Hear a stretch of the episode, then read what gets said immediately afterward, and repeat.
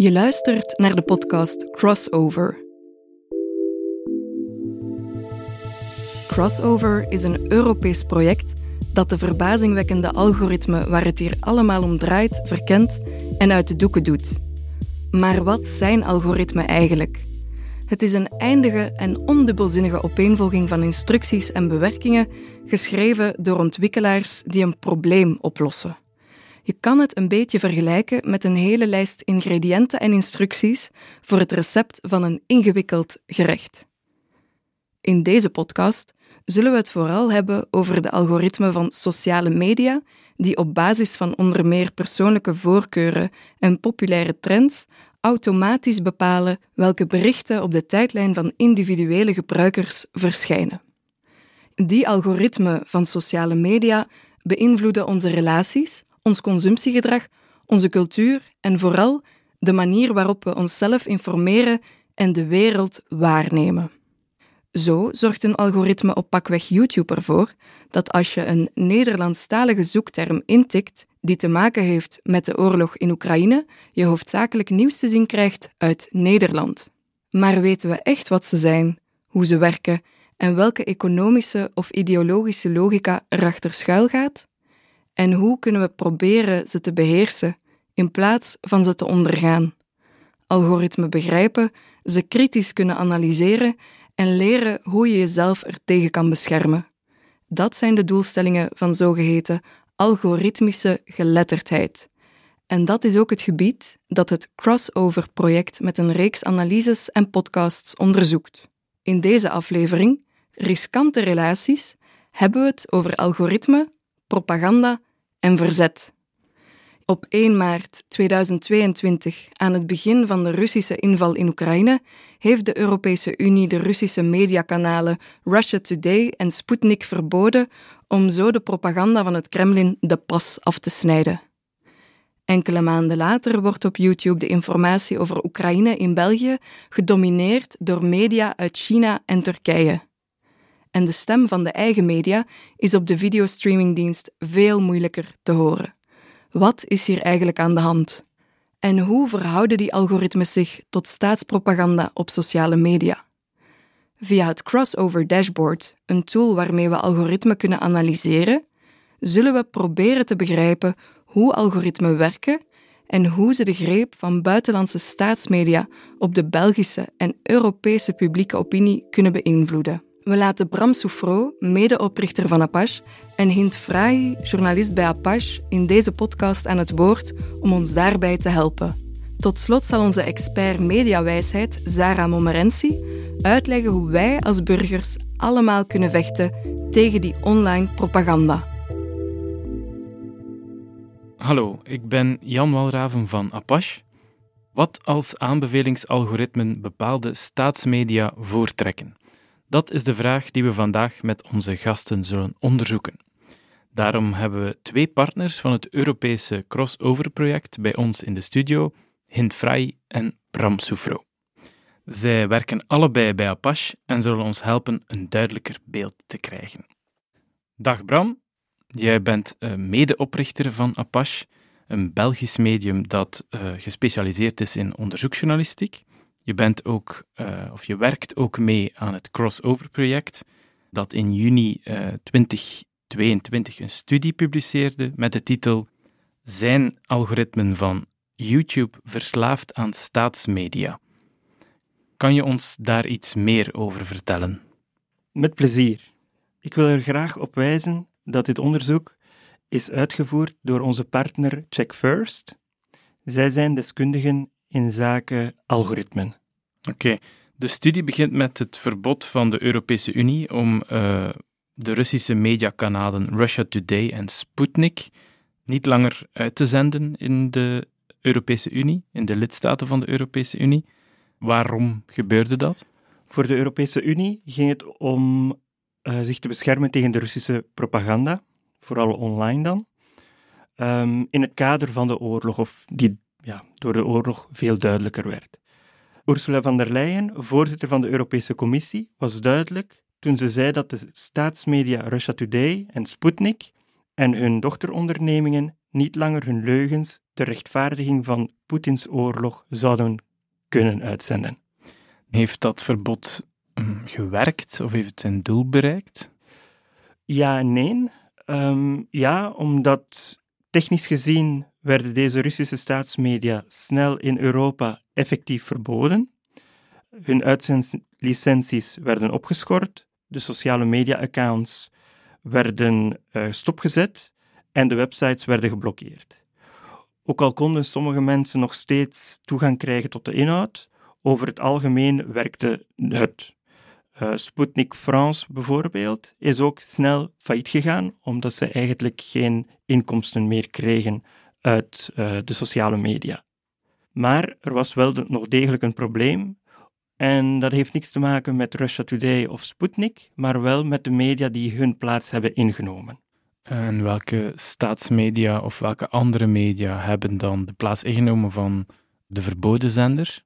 We hebben dit bestudeerd met het dashboard dat binnen het crossover-project is ontwikkeld. De tool die we hadden analyseerde de zoekresultaten en de video's die door de algoritmen van YouTube worden aanbevolen wanneer dat een Belgische gebruiker het trefwoord Rusland intikt in de zoekbalk.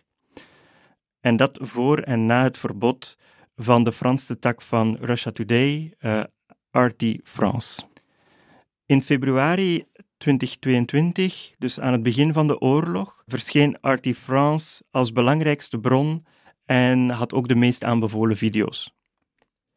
Toen RT France op uh, YouTube werd verboden, werd het snel vervangen. Eerst was er de opkomst van France 24, dus een Franse nieuwszender. Maar daarna kwam de opkomst van CGTN, dus dat is een Chinese staatszender, um, staat voor China Global Television Network. Vooral de Franstalige tak daarvan. En zij zijn een orgaan dat ja, door China is, wordt uitgebaat. En zij proberen de Chinese waarden, laat ons zeggen, en het Chinese nieuws in het buitenland te promoten. Dit medium, dat sinds februari 2021 al in Engeland is verboden, omdat het onder de controle staat van de Communistische Partij in China, is nog steeds wel legaal in Europa en staat bovendien in YouTube in de YouTube-aanbevelingen over Oekraïne staan zij altijd zeer hoog.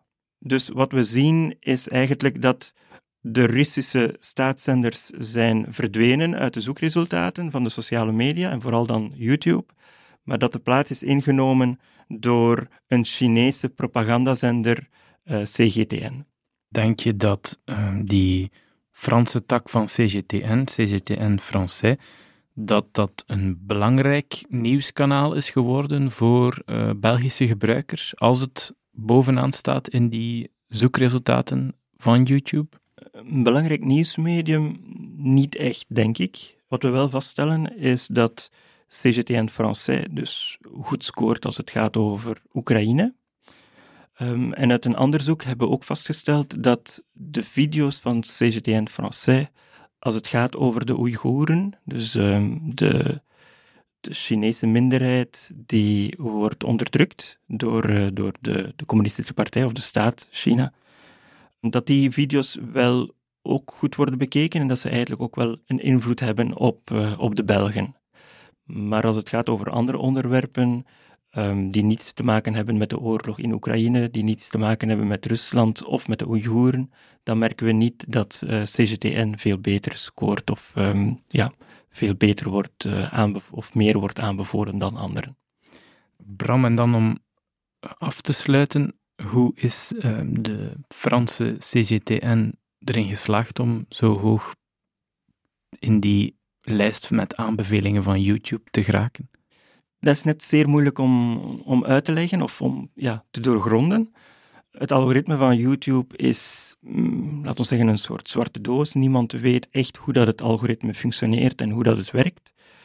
Dus wij weten niet echt hoe dat het komt dat bepaalde zoekresultaten veel beter scoren dan andere zoekresultaten. En bepaalde video's bijvoorbeeld van CGTN, waarom dat die beter scoren dan andere gelijkaardige video's, laten we zeggen, van westerse zenders bijvoorbeeld.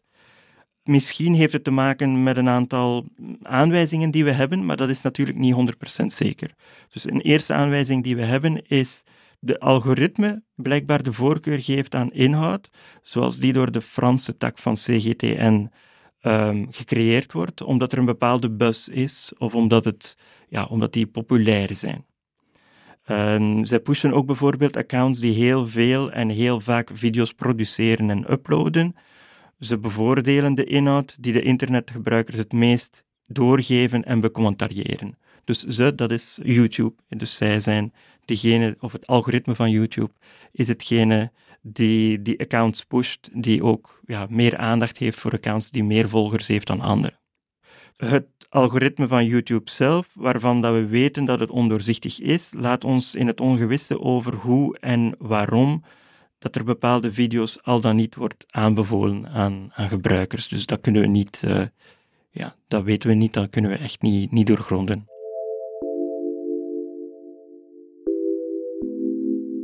Het is eind april 2022. Twee maanden zijn verstreken sinds de invasie van Oekraïne begon en RT France en Sputnik werden verboden. De informatieoorlog gaat een nieuwe fase in nu de staatspropaganda van China, Rusland en in mindere mate Turkije sterk aanwezig zijn op YouTube in de berichtgeving over Oekraïne, ten koste van de nationale media. Dat blijkt uit een onderzoek in België waaraan Hint Frahi van Apache heeft deelgenomen. Ik heb hier Hint Frahi bij mij. Zij is onderzoeksjournalist bij Apache en werkt aan het Crossover-project. Dag Hint, welkom. Dag Jan. Hint, jij hebt al uh, met het Finse Check First gewerkt, een partner in Crossover.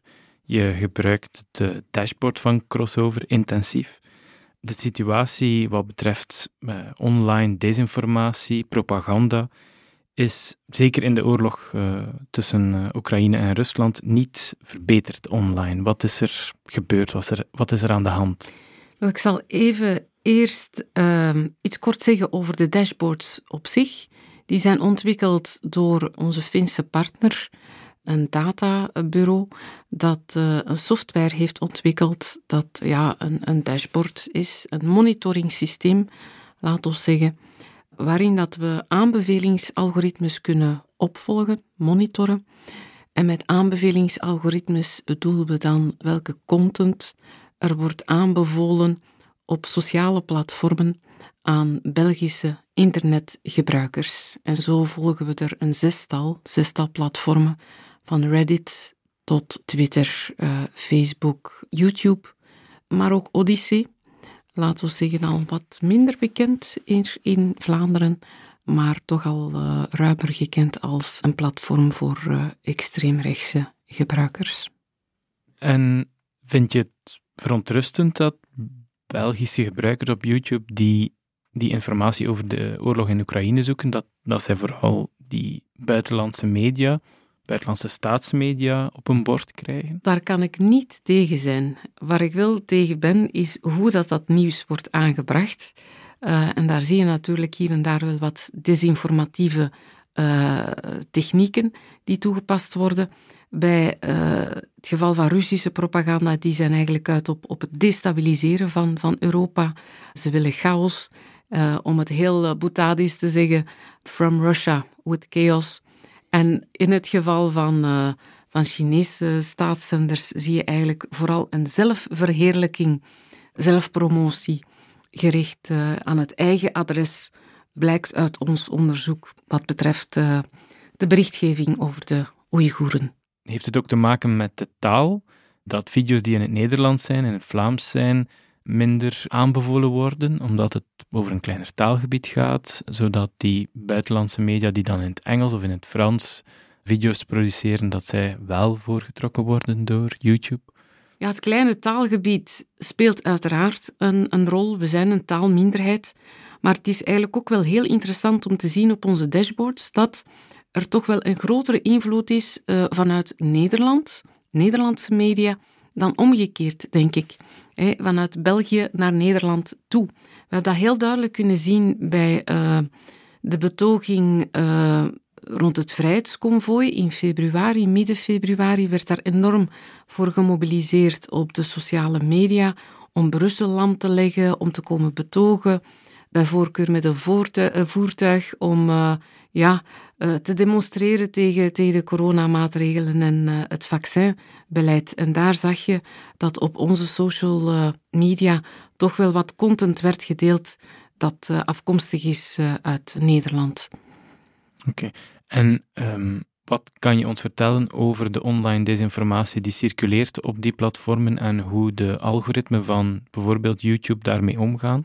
Ik kan daar veel over vertellen, maar eigenlijk ook uh, weinig. Het is zoals Bram daarnet zei, algoritmes laten niet altijd in hun kaarten kijken, of toch tenminste de big tech, de technologiebedrijven, die niet altijd een antwoord uh, geven of weten te geven op onze vragen over hoe algoritmes nu wel werken. Met name wat er zeker aanbevolen wordt aan uh, Belgische internetgebruikers. Nu, Crossover is een project dat we ingediend hebben vorig jaar, in 2022. Uh, nee, 2021, dus nog voor uh, de inval van Rusland in Oekraïne.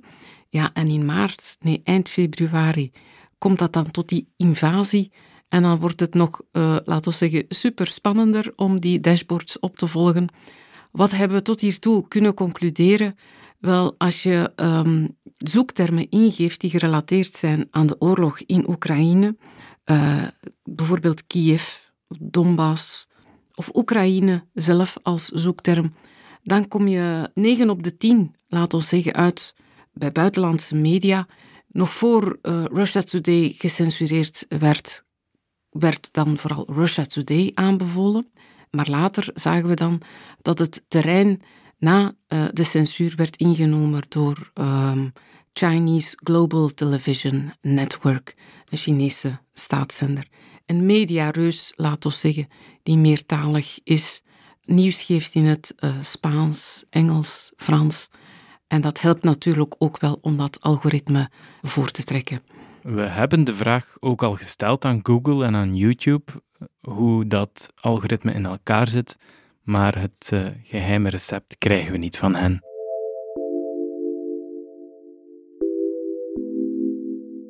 Op 25 mei 2022 was bijna 70% van de 50 meest bekeken video's op YouTube gerelateerd aan het Russisch-Oekraïnse conflict.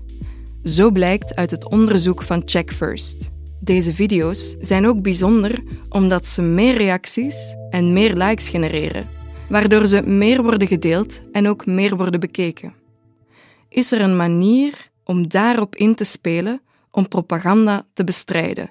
We vragen het aan onze expert mediawijsheid Zara Momerensi. Hallo, dag Zara Momerensi. Je bent welkom in onze studio. Jij werkt rond mediawijsheid. Jij doet van alles rond mediawijsheid. Kan je ons kort even uitleggen wat je precies doet? Ja, hallo. Ik werk bij het kenniscentrum Mediawijs. En wat we eigenlijk doen, is burgers, zowel jong als oud, eigenlijk actief, kritisch, creatief met media doen omgaan, als in gebruiken en begrijpen van media. En bijvoorbeeld als je dan kijkt naar online informatie, is dat hoe komt dat op ons af? Hoe werken sociale media? Hoe werken ze eigenlijk desinformatie in de hand? Dat zijn van die dingen um, waar dat wij dan uh, op inspelen. Wij hebben een onderzoek gedaan, of wij voeren een onderzoek naar de aanbevelingsalgoritmes van YouTube en andere sociale media. En als we dat onderzoek voerden, zoals we al uitvoerig hebben besproken, dan zien we dat daar um, op YouTube heel veel video's van Chinese staatsmedia, vaak propagandavideo's, aanbevolen worden. Dat Belgische gebruikers ook die video's um, als eerste te zien krijgen als ze op zoek gaan naar informatie over Oekraïne op uh, YouTube. Kunnen we daar iets aan doen? Moeten we dat gewoon vaststellen? Of? Ik denk um, dat we zeker niet te bang mogen zijn. Enerzijds die algoritmes, er is een bepaalde regulering op komst die eigenlijk ervoor zorgt dat die transparanter gaan moeten zijn, waardoor dat we ook iets meer gaan weten welke informatie dat juist naar boven gaan stuwen. En anderzijds ook, als we al bewust zijn van het feit dat we weten dat er propaganda is en we leren dat ook herkennen, gaan we ook die risico's ervan beter kunnen inschatten en... Um, ik denk dat dat al zeker essentieel is om daar in die strijd tegen die desinformatie en die propaganda, om al te weten wat het is en denk dat we daarop ook op inzetten. Met, um, met Mediawijs bijvoorbeeld kijken we dan dat we jongeren sterker kunnen maken in het zien van die technieken die achter propaganda zitten. En eenmaal dat je die kent, ga je die ook sneller herkennen in de informatie die je online ziet, leest en hoort. Dus ook in die video's op YouTube bijvoorbeeld. Ja, dus een bewustwording van het feit dat er propaganda aanwezig is op sociale media, op het internet, is een eerste belangrijke stap. Ja, ten eerste weten wat het is. Het feit dat er mensen zijn die de publieke opinie willen beïnvloeden om op die manier uw denken en uw handelen te sturen. En dan ook te zien dat daar heel vaak typische technieken worden gebruikt. Zoals bijvoorbeeld heel hard inspelen op emoties of uh, echt wij-zij-denken stimuleren of uh, inspelen op noden van mensen. Dat dat soort dingen zijn. Eenmaal dat je dat weet, ga je dat ook heel snel herkennen. En dat is echt een, belangrijke stap in, um, in jezelf te, daartegen wapenen, zeg maar. Ja. Wat zijn de belangrijkste kenmerken om een propagandavideo te herkennen? En als je die dan herkent, wat, wat kan je dan doen? Kan je er iets aan doen?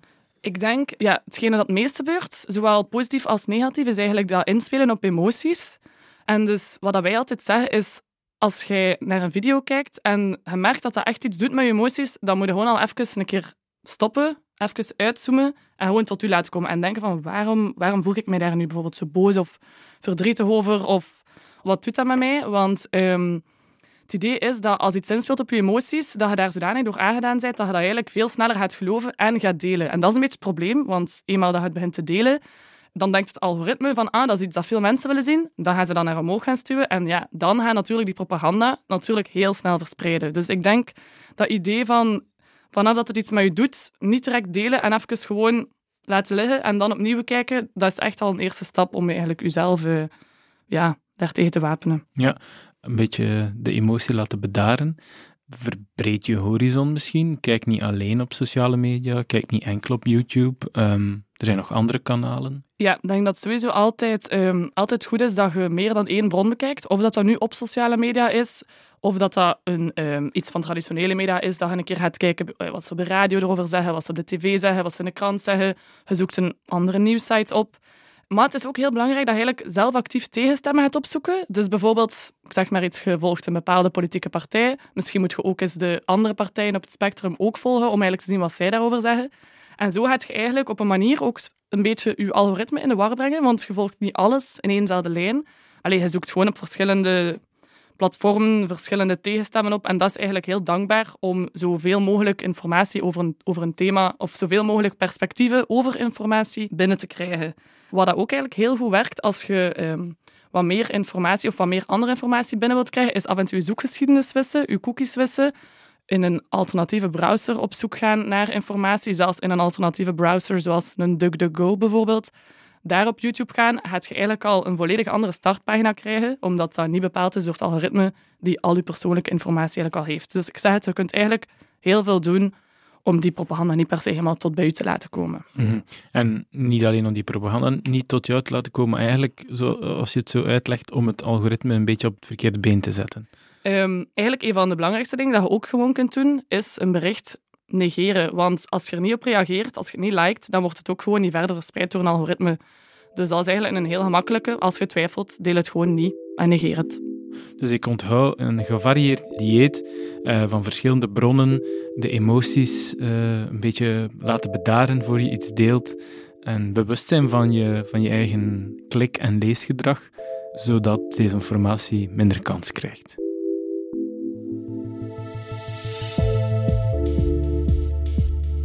Deze podcast werd geproduceerd door Savoir Devenir in het kader van het Crossover-project dat gefinancierd werd door de Europese Unie. Verantwoordelijk voor het concept Sophia Amadi en Pascal Garot. Verantwoordelijk voor de technische productie Marieke Rimaud en BNA BBOT. Verantwoordelijke voor de redactie Savoir Devenir, bijgestaan door Apache. Voor meer info over deze podcast en het dashboard, ga naar crossover.social.